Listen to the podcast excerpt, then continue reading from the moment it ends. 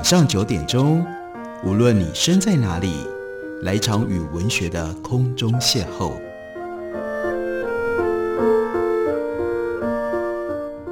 杨照谈书，邀您一同遨游文学世界，认识古今中外的经典之作。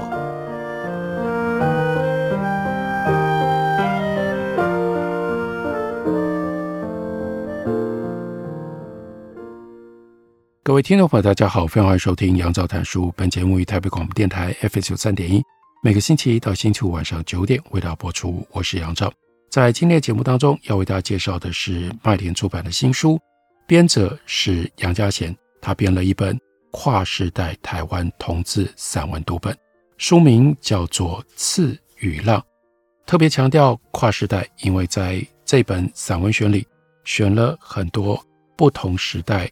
经历了不一样的社会考验，对于同性之爱有着各种不同的呈现方式的重要的作者跟他们的文章，其中他就选了在台湾的同志运动史已经具备有非常特殊历史地位的邱妙金，从邱妙金的日记里选出了段落，放进在这本选集里。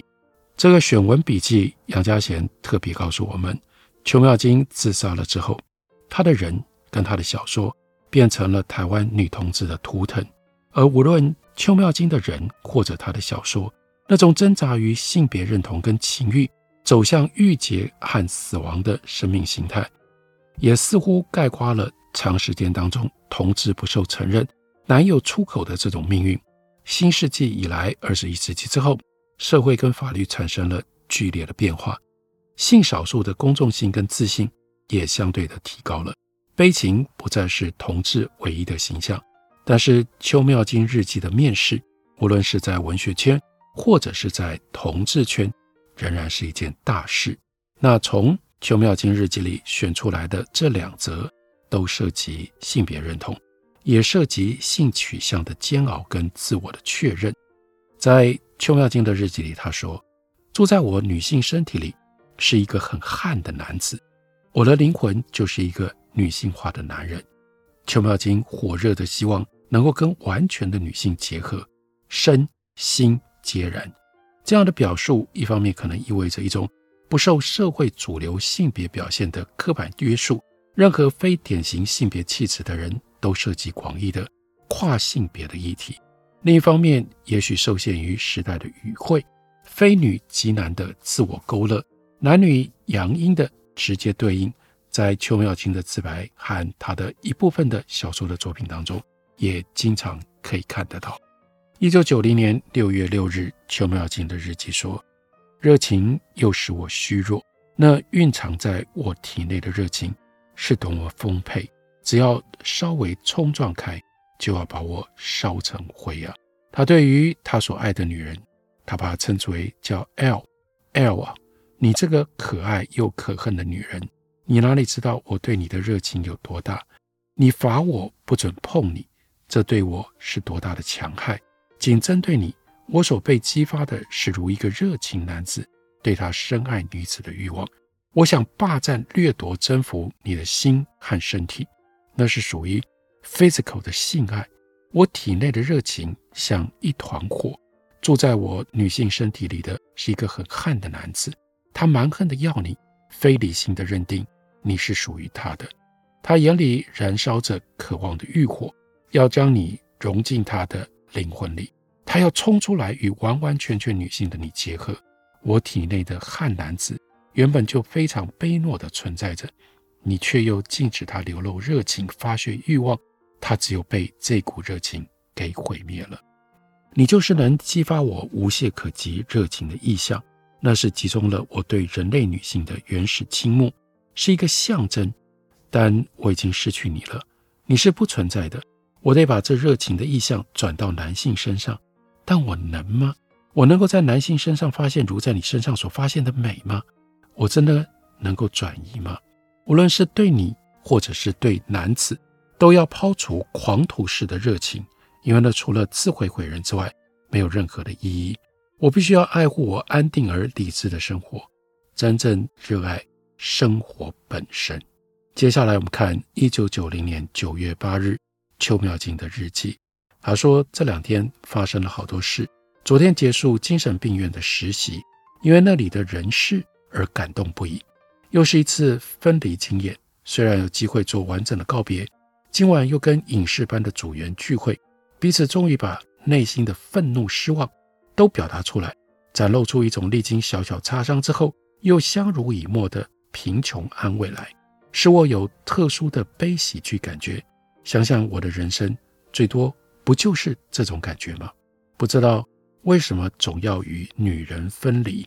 内心储藏了大量与女人分离的悲伤，而且总是要自己做永远的分离。我知道我强迫自己离开他们，是因为我太爱他们了。我想和这些女人们在一起，但我不能让自己这么想这么做，因为他们不会给予我所要的爱的。我没有好好跟我生命当中重要的女人告别，我总是。趁着月黑风高的夜晚逃走，而他们不知道我心里积压了多么巨量的痛苦正爆发开。他们熟睡着，而且他们永远不会知道。即使再重来一遍，我越来越清楚，我的内心深处渴望的是一个女人，一个温柔的女人来依赖我、照顾我。因为可能正如 Gestalt 就是全形心理学所做的个案，我的灵魂。是一个女性化的男人，我真想承认，这就是我的真实感受。女性和男性对我的吸引力简直是天壤之别。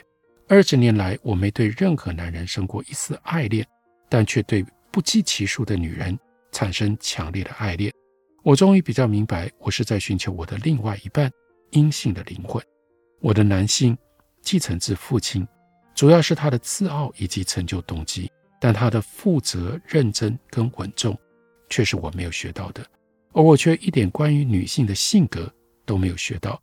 我常和他对话的女人，是一个能够诚实表达她的情绪，温柔地关怀我的情绪，而且可以同时照顾和依赖我的人。这是选自于邱妙金一九九零年的两则日记，在这本选集当中，另外选了一些今天已经变成了。经典的篇章，例如说白先勇的《树犹如此》，《树犹如此》是一篇非常感人的散文。后来白先勇也把他自己的一部散文集，就用《树犹如此》当作书名。《树犹如此》在开篇的时候，的确先讲树。他说：“我家后院西隅近篱笆处，曾经种有一排三株意大利柏树，这种 Italian cypress。”原本生长在南欧地中海畔，和其他松柏都不相类。树的主干笔直上升，标高到六七十尺，但横丝并不恣意的扩张。两人合抱，就把树身给圈住了。于是擎天一柱，平地拔起，壁森森像一座碑塔，孤峭屹立，甚有气势。南加州滨海一带的气候温和，似地中海。所以这一类意大利柏树随处可见，有的人家深宅大院，柏树密植成行，远远望去，一片苍郁，如同一堵高耸云天的墙垣。他说：“我是在一九七三年的春天迁入幽谷这栋住宅来的。这个地区叫做 Hidden Valley，隐谷幽谷，因为三面环山，林木幽深，地形又相当的隐蔽。”虽然位于市区，但是因为有山丘屏障，不容易发觉。他说：“当时我按报上的地址寻找这栋房子，弯弯曲曲迷了好几次路，才发现原来山坡后面别有洞天，谷中隐隐约约竟然出现了一片住家。那天黄昏驱车沿着山坡驶进到这个 Hidden Valley，一面青山绿树。”只觉得这是清幽所在，万没有料到谷中一住长达了二十几年的时间。到他写文章的这个时候，巴塞隆纳拽九百四十号在斜坡的中段，是一栋很普通的平房，人跟住屋也讲缘分。这栋房子，白先勇说，我第一眼就看中了，主要是为这屋前屋后的那几棵大树。屋前一棵宝塔松庞然矗立。颇有年份。屋后一对中国鱼摇曳生姿，有一点垂柳的风味。两侧的灌木丛又将邻舍完全隔离，整座房屋都有树荫庇护。我喜欢这种隐遮在树丛当中的房屋，而且价钱刚刚好合适，当天就放下了定金。房子本身保养得还不错，不需要修补。问题出在园子里的花草，屋主偏爱 ivy 常春藤。前后院种满了这种葛藤，四处乱爬。常春藤的生命力强韧惊人，要拔掉煞费功夫。还有雏菊、罂粟、木槿，都不是我喜爱的花木，全部根除，工程浩大，绝非我一个人所能够胜任。幸亏那一年的暑假，我中学时代的挚友王国祥从东岸到圣塔芭芭来帮我，两人合力的把在 Hidden Valley 的这座家园。重新改造，骗植我鼠疫的花树，才奠下了日后园子发展的基础。文章导向了王国祥，素由如此。这篇文章其实重点在写王国祥。王国祥那个时候正在宾州州立大学做博士后研究，只有一个半月的假期，我们却足足做了三十天的园艺工作，每天早晨九点开工，一直到傍晚五六点才鸣金收兵。披荆斩棘，去芜存菁，消除了几卡车的废枝杂草，终于把花园捋出一个轮廓来。我和国祥都是身手不惯耕劳，一天下来腰酸背痛。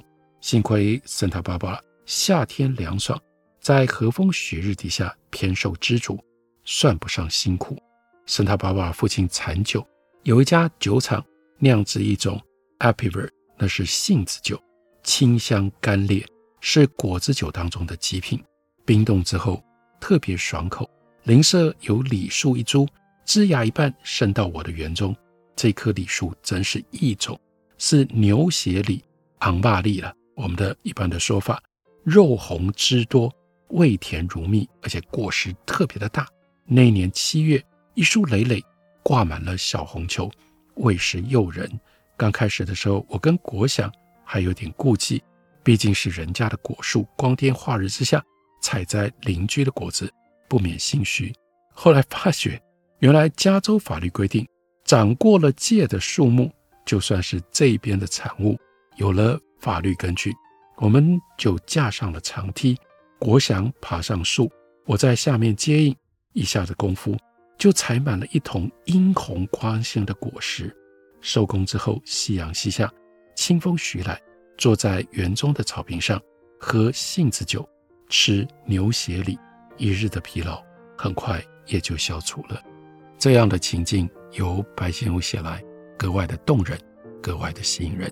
我们休息一会儿，等我回来继续聊。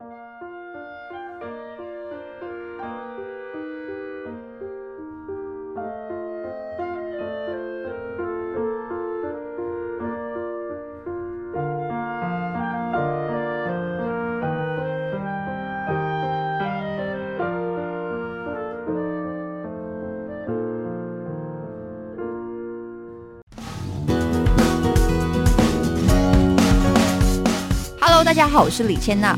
台北的好声音尽在 FM 九三点一，AM 一一三四，台北广播电台。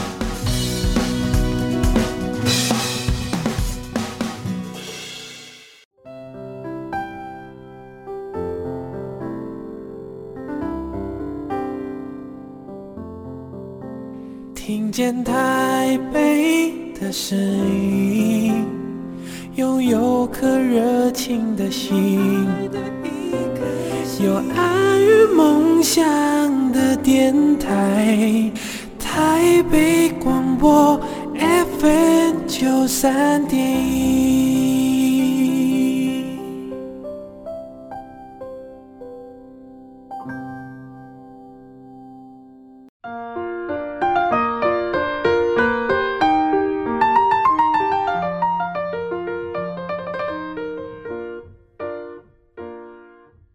感谢您继续收听《杨照谈书》。本节目以台北广播电台 FM 九三点，每个星期一到星期五晚上九点，为大家播出到九点半。今天为大家介绍的是杨家贤所编的《跨世代台湾同志散文读本》。我们继续来读休息之前跟大家介绍的白先勇的经典散文树有如此。他说，Santa Barbara 有太平洋的天堂之称。这个城的山光水色的确有令人流连低回之处，但是我觉得这个小城的一个好处是海产丰富，石头蟹、硬背虾、海胆、鲍鱼都属于本地特产，尤其是石头蟹，壳尖、肉质细嫩鲜甜，而且还有一双巨螯，真的是圣塔芭芭的美味。那个时候美国人还不很懂得吃带壳的螃蟹，码头上的鱼市场。生猛螃蟹团级一元一只，煎起一只不过一元半。王国祥是浙江人，生平就好这样东西，所以我每次呢到码头鱼市都要带回四五只巨蟹蒸着吃。蒸蟹第一讲究的是火候，过半分都老了，少半分又不熟。王国祥蒸螃蟹全凭直觉，他注视着蟹壳慢慢转喉，叫一声好。将螃蟹从锅中一把提起，十拿九稳，正好蒸熟。然后呢，佐以姜丝米醋，再烫一壶绍兴酒，那就是我们的晚餐。那个暑假，我跟王国祥起码吃掉了几打石头蟹。那一年，白先勇刚拿到终身教职，而且台北人出版没有多久。王国祥则是从加大伯克莱毕业了之后，到宾州州大去做博士后研究。那是他的第一份工作，那个时候啊，对于理论物理还充满了信心热忱。我们憧憬人生前景是金色的，但是写到这里，就在“是金色的”这几个字底下，突然之间，白先勇说：“未来命运的凶险，我们当时浑然未觉。”园子整顿停当，选择花木却颇费思量。百花当中，我独钟茶花。茶花高贵，白茶雅洁，红茶浓丽，粉茶花俏生生，娇滴滴，自是惹人怜惜。即使不开花，一树碧婷婷，也是好看。茶花起源于中国，盛产云贵高原，后来经过欧洲才传到美国来。茶花性喜温湿，宜酸性土。圣塔芭芭刚好属于美国的茶花带，因为有海雾的调节。这里的茶花长得分外的丰美，所以他跟王国祥就决定了园中草木以茶花为主调。于是遍收城中的苗圃，最后才选中了三十多株各色品种的柚木。美国茶花的命名有的时候也颇具匠心，白茶花叫天鹅湖，粉茶花叫娇娇女，还有一种红茶花命名为艾森豪将军，这是十足的。美国茶花，我后院再有一棵，后来果然长得伟岸清奇，巍巍然有大将之风。花种好了，最后的问题只剩下后院西隅的一块空地。屋主原来在这里搭了一架秋千，架子撤走了之后，就留下空白一角，因为地方不大，不能够容纳体积太广的树木。王国祥就建议，那我们就来种 Italian Cypress 吧。这倒是好主意。意大利柏树占地不多，往空中发展前途无量，所以就买了三株幼苗，沿着篱笆种了一排。刚种下去，才三四尺高。郭祥预测，这三棵柏树长大到后来会超过你园子里面其他的树。果真，三棵意大利柏树日后抽发的傲视群伦，成为花园当中的地标。十年树木，我园中的花木。欣欣向荣，逐渐成型。那段期间，王国祥已经数度转换工作。他去过加拿大，又转到了德州。他的博士后研究并不顺遂。理论物理是一门高深的学问，出路非常的狭窄。美国学生视为畏途，念的人少，教职也相对有限。那几年，美国大学预算紧缩，一职难求，只有几家名校的物理系才有理论物理的职位。很难挤得进去。亚利桑那州立大学曾经有意要聘请王国祥，但他拒绝了。当年王国祥他在台大选择理论物理，多少那是那个年代受到了李政道、杨振宁得到了诺贝尔奖的鼓励。后来他进了 Berkeley，他曾经跟随名师。Berkeley 的物理系那个时候惊人了，一共有六位诺贝尔奖得主。名校名师王国祥对自己的研究当然也就期许甚高。当他发觉他在理论物理方面的研究没有办法达成重大的突破，不可能做一个顶尖的物理学家，他就断然放弃了物理，转行到高科技去了。当然，他一生最高的理想没有能够实现，这是生命当中的隐痛。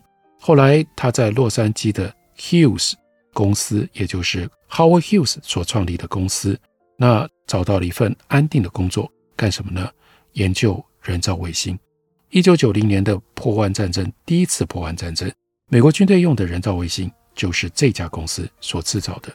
那几年，王国祥有假期就常常来 Santa Barbara 小住。他一到我家，头一件事情就是要到园子里去查看我们当年种植的那些花木。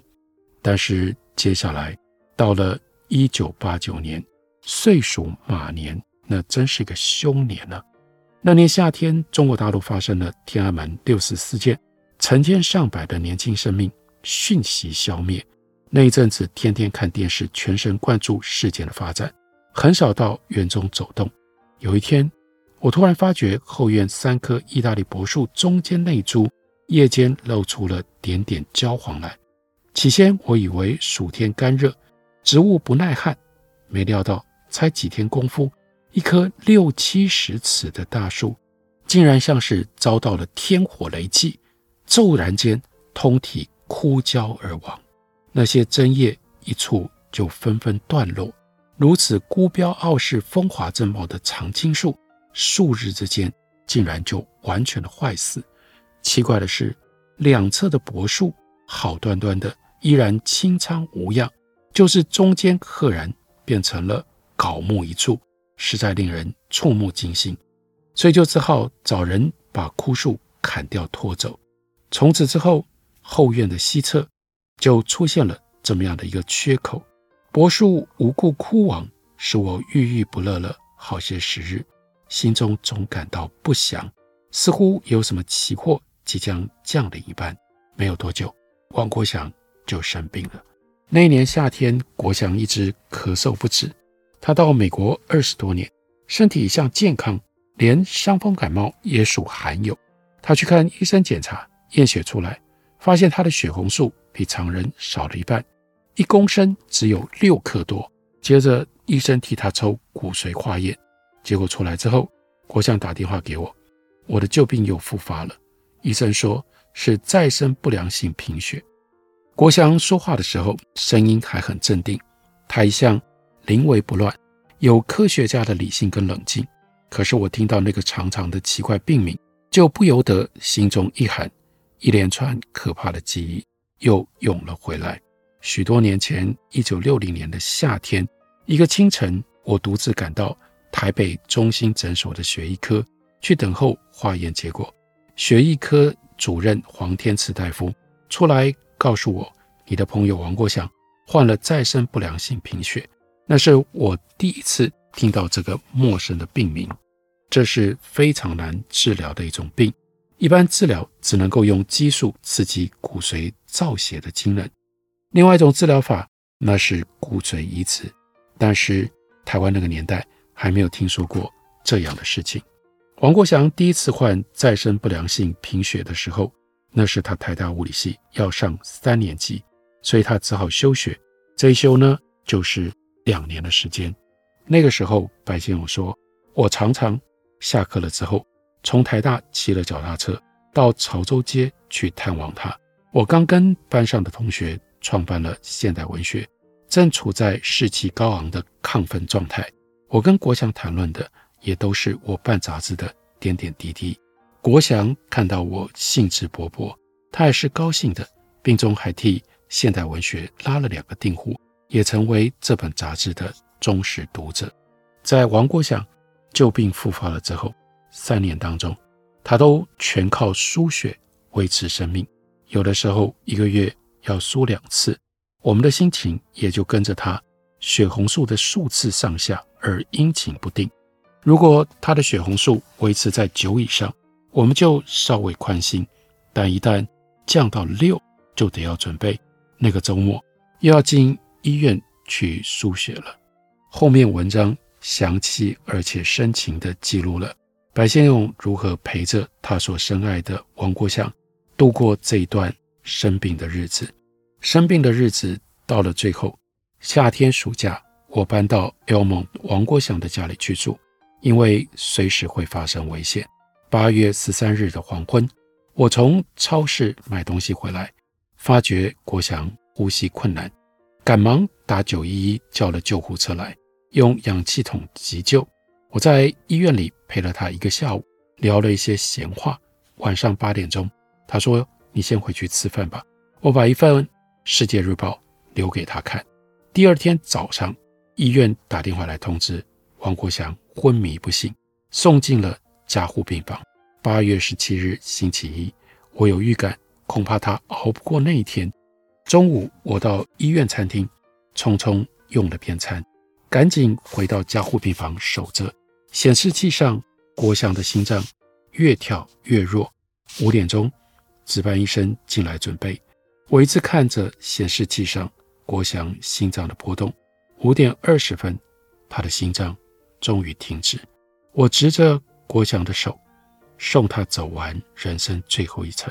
霎时间，天人两分，死生一阔，在人间，我向国祥告了永别。